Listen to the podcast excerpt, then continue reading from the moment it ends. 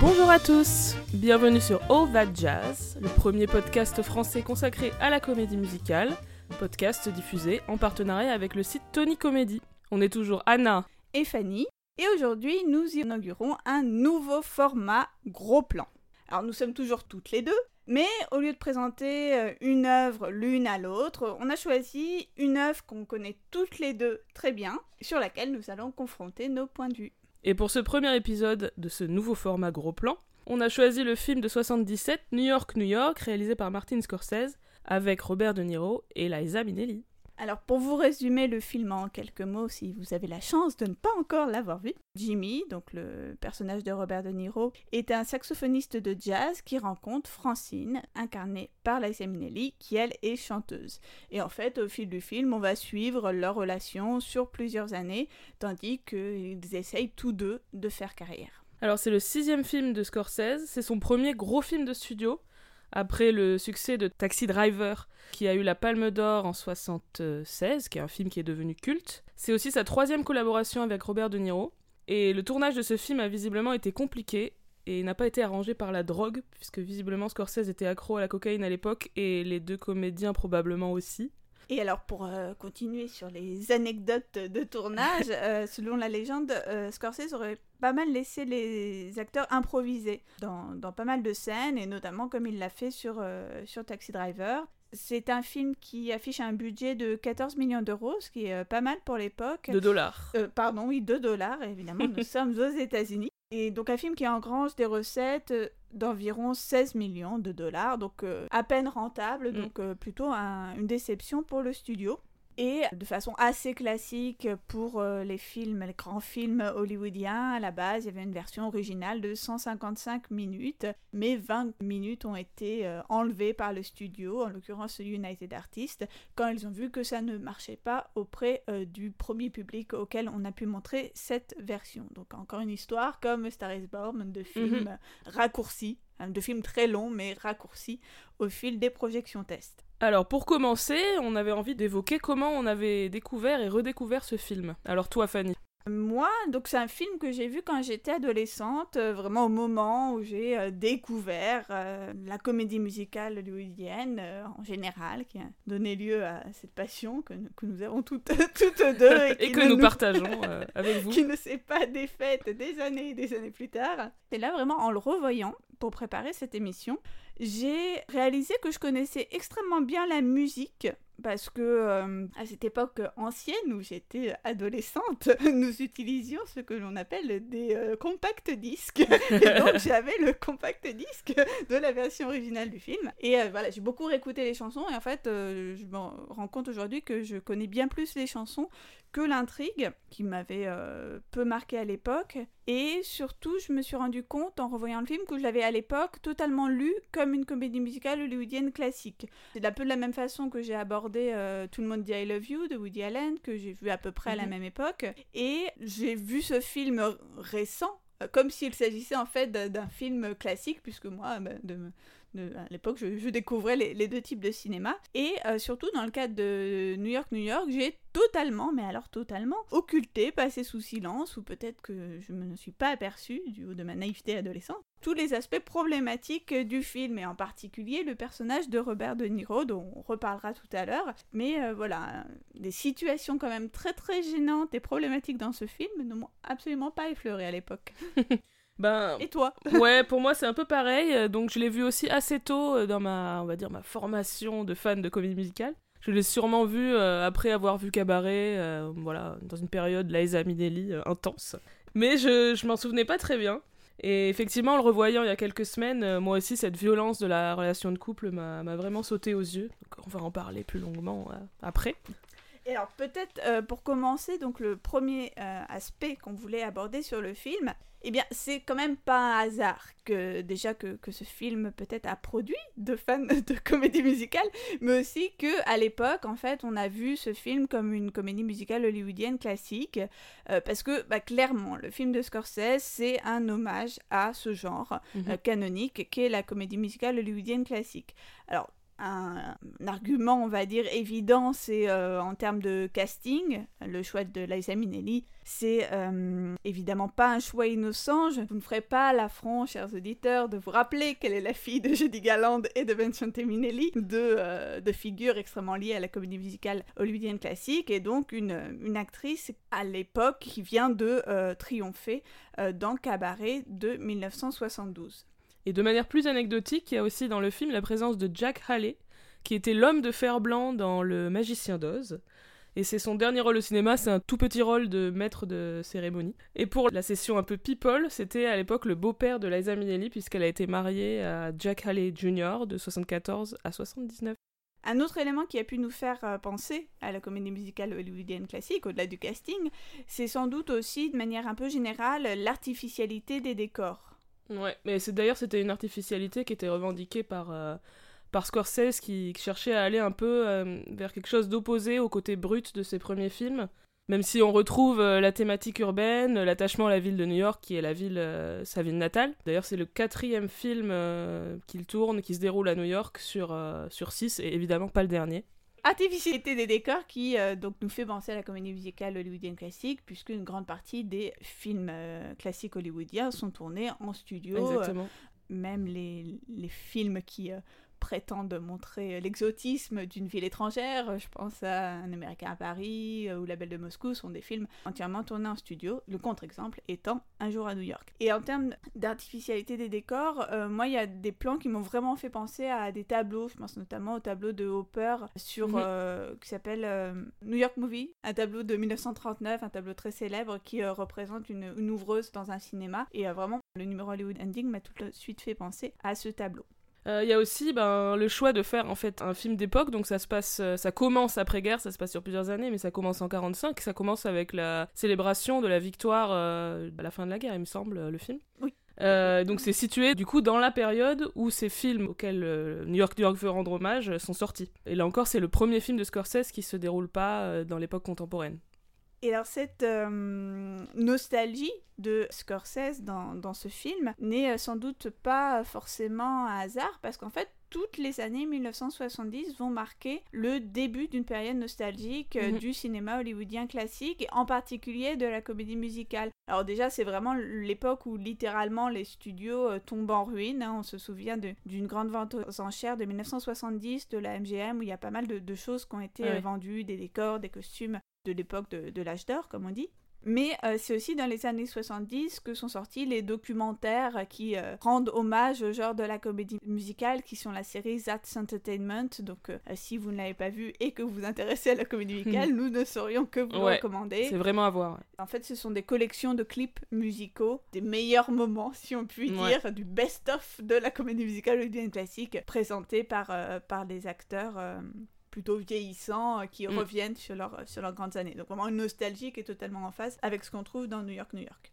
Euh, et cet hommage à la comédie musicale hollywoodienne classique, on la voit aussi dans le répertoire des, des, chansons qui sont chantées dans New York, New York. Oui, parce que de nombreuses chansons sont reprises de films hollywoodien classique. On pense à You Are My Lucky Star, qui est entre autres chanté dans, dans Chante sous la pluie, mais en fait dans d'autres mhm. films euh, antérieurs également. Euh, on pense à Honeysuckle Rose, qui est un morceau également très connu, qui est notamment chanté de, par Lena Horne dans La Parade aux Étoiles. On pense à Blue Moon, un grand classique de Rogers and Hart, euh, ou encore à The Man I Love, un standard de Gershwin, ou Just You, Just Me, là encore un air très connu qui est dans de nombreuses comédies musicales et qui est également aussi repris dans ce film qui est euh, Tout le monde dit I Love You. Et euh, outre donc ces classiques, on a des chansons qui ont été écrites euh, pour le film, et notamment la célébrissime chanson titre New York, New York.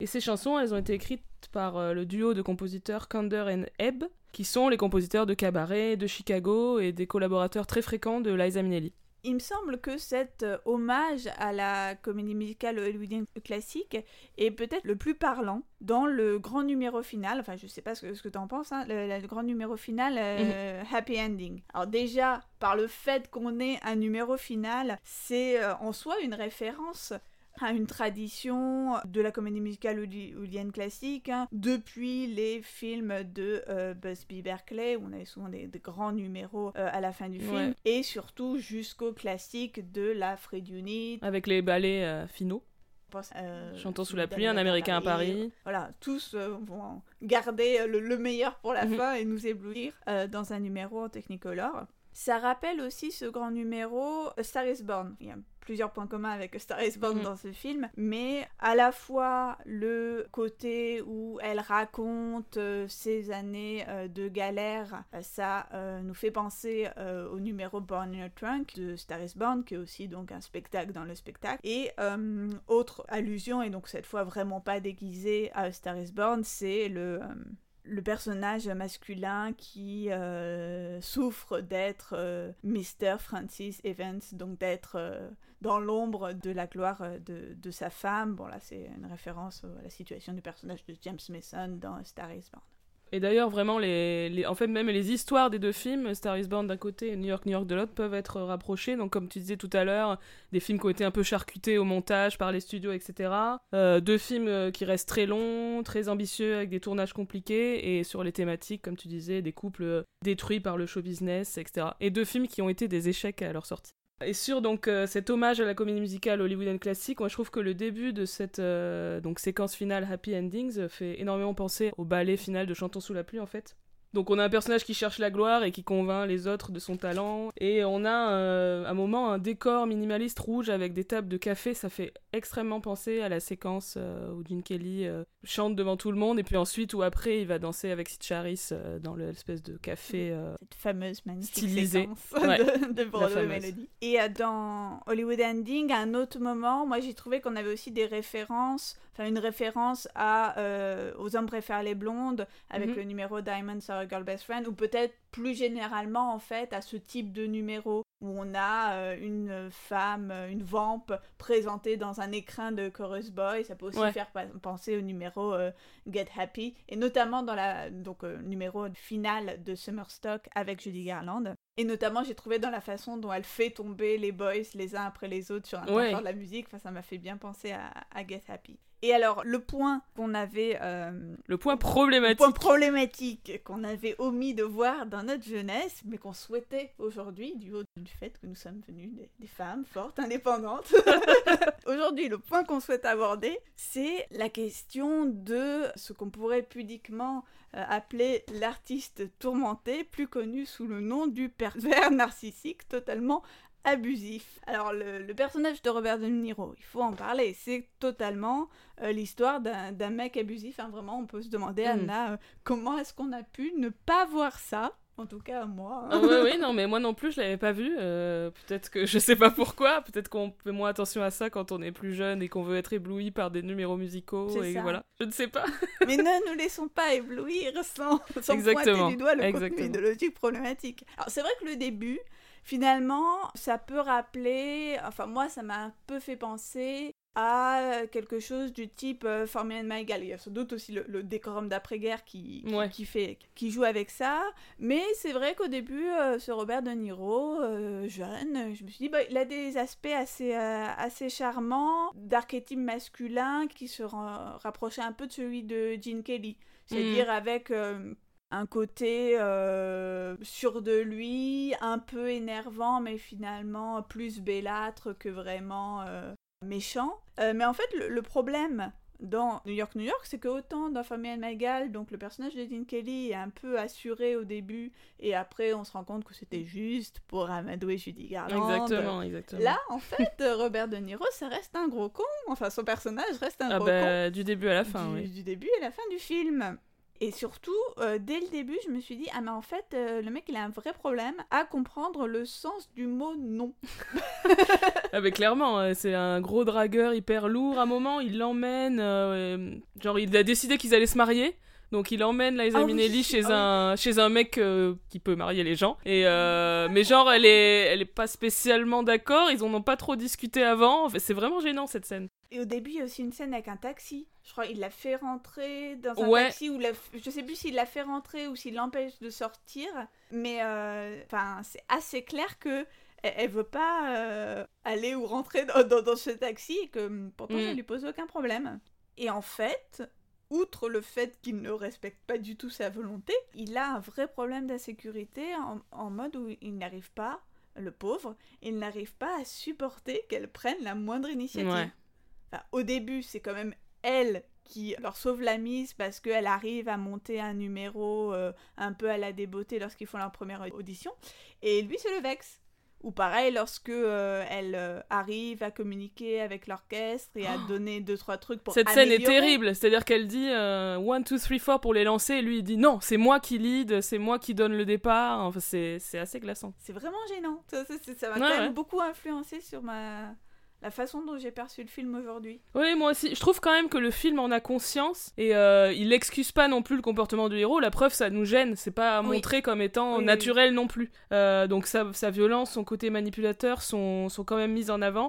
Même si malgré tout, il y a une forme d'empathie qui lui revient. Hein, euh, on est supposé être ému malgré tout par son côté torturé. Perso, ça marche pas trop, mais je crois que c'est quand même un peu le but. Parce que bon, bah, Scorsese euh, reste un cinéaste de la masculinité, en fait, euh, avec tout ce que ça implique de, violence, de tourment. Et c'est quand même avec le personnage masculin qu'on reste. Euh, à la fin, par exemple, c'est lui qu'on suit. il erre seul dans les rues de, de New York. On reste avec lui malgré tout. Mais je trouve que le film dessine un parcours assez fort d'émancipation pour le personnage féminin. Et d'ailleurs, Fanny, tu, tu me disais que tu voyez cette émancipation s'exprimer notamment à travers les numéros musicaux. Alors oui, moi ce qui m'a marqué, c'est la façon dont elle évolue au fil du film. Bon, c'est logique, hein, parce qu'on raconte euh, l'histoire de comment elle est devenue une star. Et il m'a semblé que cette euh, évolution du personnage passait de façon privilégiée par ses numéros chantés. Donc c'est logique, hein, puisque Liza Minnelli est une chanteuse. Euh, que ça passait dans les numéros chantés, à la fois dans la façon dont la chanteuse euh, chantait et aussi dans la façon dont ils étaient filmés. Et je proposais de comparer le numéro The Man I Love, qui est un numéro qui intervient à une heure de film, donc à peu près à la moitié du film, et euh, deux autres numéros euh, qui interviennent à la fin du film, The World Goes Wrong et New York, New York. Alors d'abord The Man I Love, donc c'est un numéro dans lequel le personnage de Francine chante avec euh, l'orchestre. Donc on a le personnage de, Robert De Niro qui euh, dirige et joue du saxophone euh, dans l'orchestre. Et dans The Man I Love, ce qui m'a choqué, c'est que la façon de chanter de Liza Minnelli, elle, elle m'a semblé vraiment curieuse au point de produire un contraste entre le son et l'image, parce qu'en fait, elle ouvre quasiment pas la bouche, ce qui est compliqué en fait pour chanter, et surtout pour chanter à plein poumon, euh, comme le veut la chanson, parce que c'est une chanson qui va vraiment crescendo, et à la fin de la chanson, c'est sûr, elle belle, enfin ce fameux chant dont on parle souvent, c'est-à-dire le chant à pleine poitrine, à la fin, c'est sûr, elle chante avec toute sa puissance, et pourtant, elle a la bouche très peu euh, ouverte. Sans doute qu'elle ne chantait pas, euh, à la différence de sa mère, elle ne rechantait pas sur, le, playback lorsqu'il filmait le numéro, mais euh, ça m'a semblé assez intéressant dans le film au sens où ça s'y prêtait bien euh, dans le contexte du film. Parce que ici, elle se libère dans la chanson, on voit qu'elle s'épanouit hein, lorsqu'elle est en représentation, mais par cette absence de chant à gorge déployée, si je puis dire, on comprend qu'elle ne se libère pas complètement. Et peut-être on peut l'interpréter comme une métaphore de cette euh, émancipation qui se fera par la chanson, mais au moment où elle arrivera à pleinement se détacher, à pleinement euh, se libérer. Dans ce numéro, on retrouve aussi une mise en scène du regard sur Liza Minnelli, euh, regard de la caméra, regard des personnages masculins du film, un producteur qui la repère, euh, le personnage de Robert De Niro. Donc ça, c'est des précédés assez classiques en fait d'objectification du personnage euh, féminin qui contribue à la, la réifier, la transformer euh, en, chose et donc la contraindre un peu, la, la limiter. Et alors la fin euh, de ce numéro m'a semblé vraiment curieuse parce que donc la fin du numéro, c'est quand vraiment elle belte sur euh, les notes finales, sur la phrase finale de la chanson. Mais à ce moment-là, la caméra fait un mouvement euh, circulaire qui fait qu'elle se retrouve de dos, en fait, ah lorsqu'elle chante. C'est vraiment... Euh, là, j'ai trouvé ça aussi hyper violent. Comme si finalement, on la dépossédait de ce moment de gloire finale de la chanson. Parce qu'à ce moment-là, elle est de dos. Et du coup, qui est-ce qu'on voit à l'écran? Eh ben, on voit notre Robert De Niro, qui donc est dos au spectateur euh, du film puisque il est euh, tourné vers l'orchestre. C'est très visuel donc c'est un peu compliqué à, expliquer. Mais euh, donc elle, elle est de, elle on la voit de dos et lui on le voit de face, comme si ça illustrer euh, littéralement euh, le fait que à ce moment-là, c'est lui qui la contient, c'est lui qui l'emprisonne, enfin qui lui pose euh, ses limitations. Enfin moi vraiment c'est un plan qui m'a vachement étonné et, et, marqué et qui me semble assez révélateur de ce qui se passe à ce moment-là pour le personnage. Mais heureusement, il y a d'autres numéros. voilà, ça évolue. Ça, et, au fil du film, elle se libère peu à peu. Et euh, le moment où ça se débloque, je pense que c'est le moment, euh, la chanson The World Goes Wrong. En fait, The World Goes The Wrong. World Goes Round. Goes Round, pardon. il tourne rond, il ne va pas mal.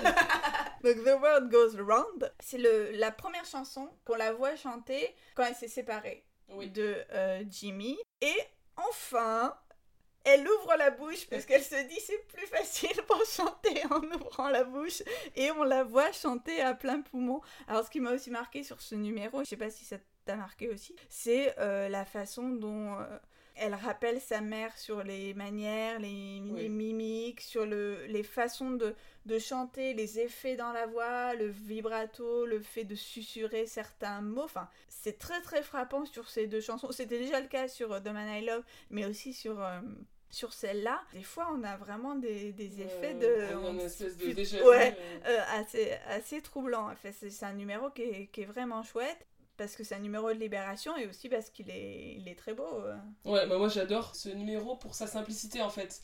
C'est vraiment, elle est debout dans la cabine d'enregistrement, donc c'est un moment où elle enregistre une chanson parce qu'elle commence sa carrière, etc. Et on est un peu loin, puis la caméra se rapproche, on est plus proche d'elle, et à un moment le noir se fait autour d'elle, comme s'il y avait un projecteur, euh, enfin il y, y avait techniquement un projecteur braqué sur elle, et le reste du monde autour d'elle disparaît, ça devient un moment qui est, qui est pas du tout réaliste en fait. Le décor autour d'elle euh, cesse d'exister.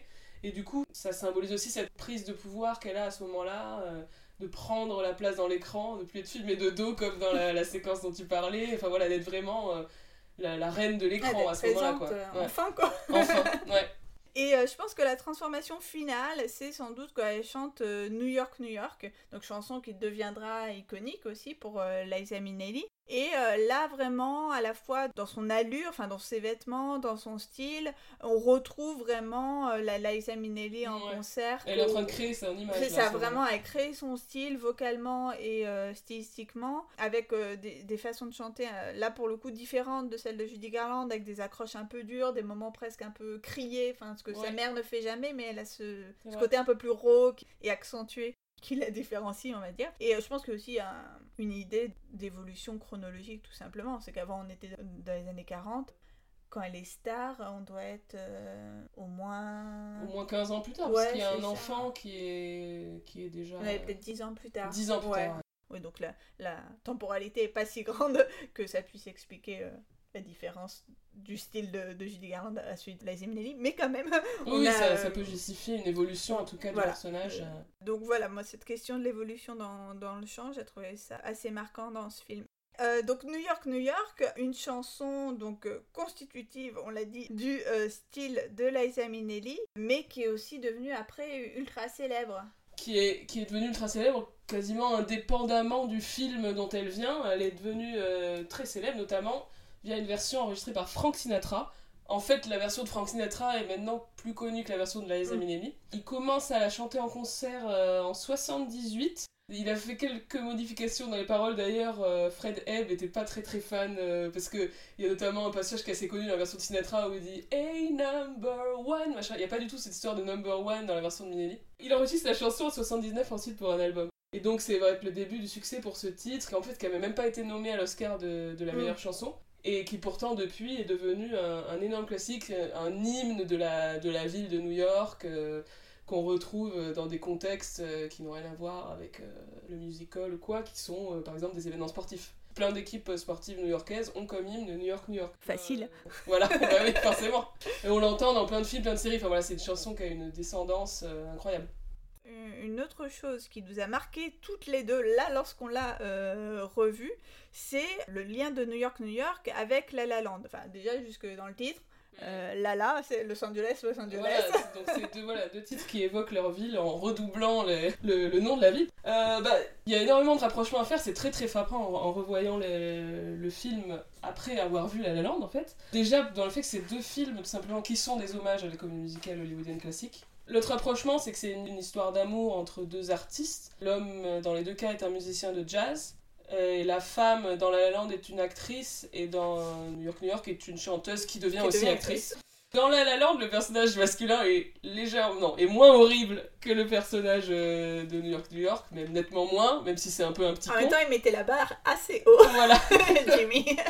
Mais il y a toujours cette idée que le couple doit se séparer pour euh, réussir leur carrière parce qu'ensemble ils n'arrivent pas à donner le meilleur d'eux-mêmes en tant mm. qu'artistes en fait. D'ailleurs, c'est quelque chose qui avait été formulé assez explicitement par euh, Scorsese sur l'introduction qu'il donne au film dans sa version DVD. Euh, il déclare ainsi J'aime l'idée de deux personnes créatives qui sont amoureux l'un de l'autre, qui euh, tiennent l'un à l'autre, mais qui, à cause de quelque chose en eux, quelque chose qui a à voir avec leur créativité, ne peuvent pas être ensemble dans leur vie. ça, c'est vraiment le, sujet de La La Land, hein. c'est que même s'ils veulent être ensemble, à cause de leur art, de leur art respectif, ils ne peuvent pas.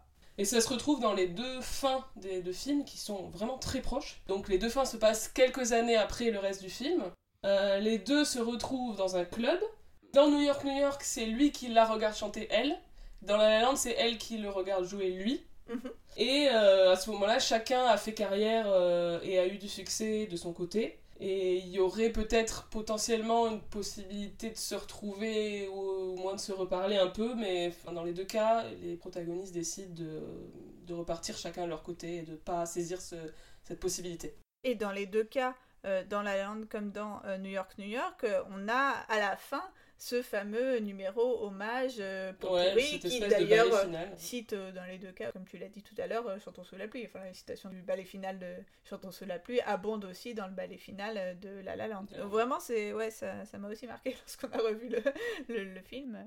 Je pense que ça a été remarqué largement avant nous, mais on tenait à le dire. oui, il y a une vidéo intéressante, si vous tapez La La New York New York dans Google, il y a une vidéo sur Vimeo d'un type qui a fait des rapprochements comme ça, narratif et visuel, et c'est euh, très pertinent et convaincant.